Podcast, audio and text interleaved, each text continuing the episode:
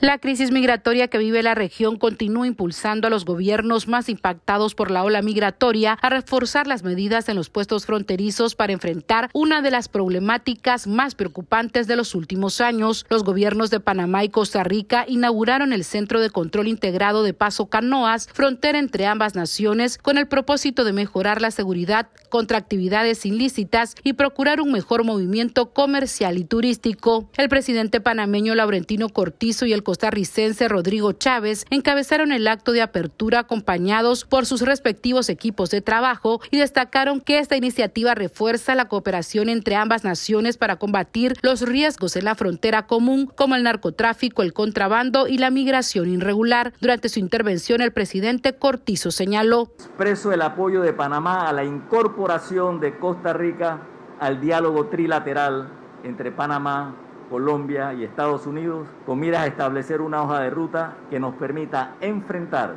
el enorme flujo migratorio irregular que afecta a nuestros países. Por su parte, el presidente de Costa Rica, Rodrigo Chávez, enfatizó que el nuevo puesto también servirá para fortalecer el intercambio comercial, a la vez que reconoció que ambos países descuidaron por décadas los puestos fronterizos terrestres.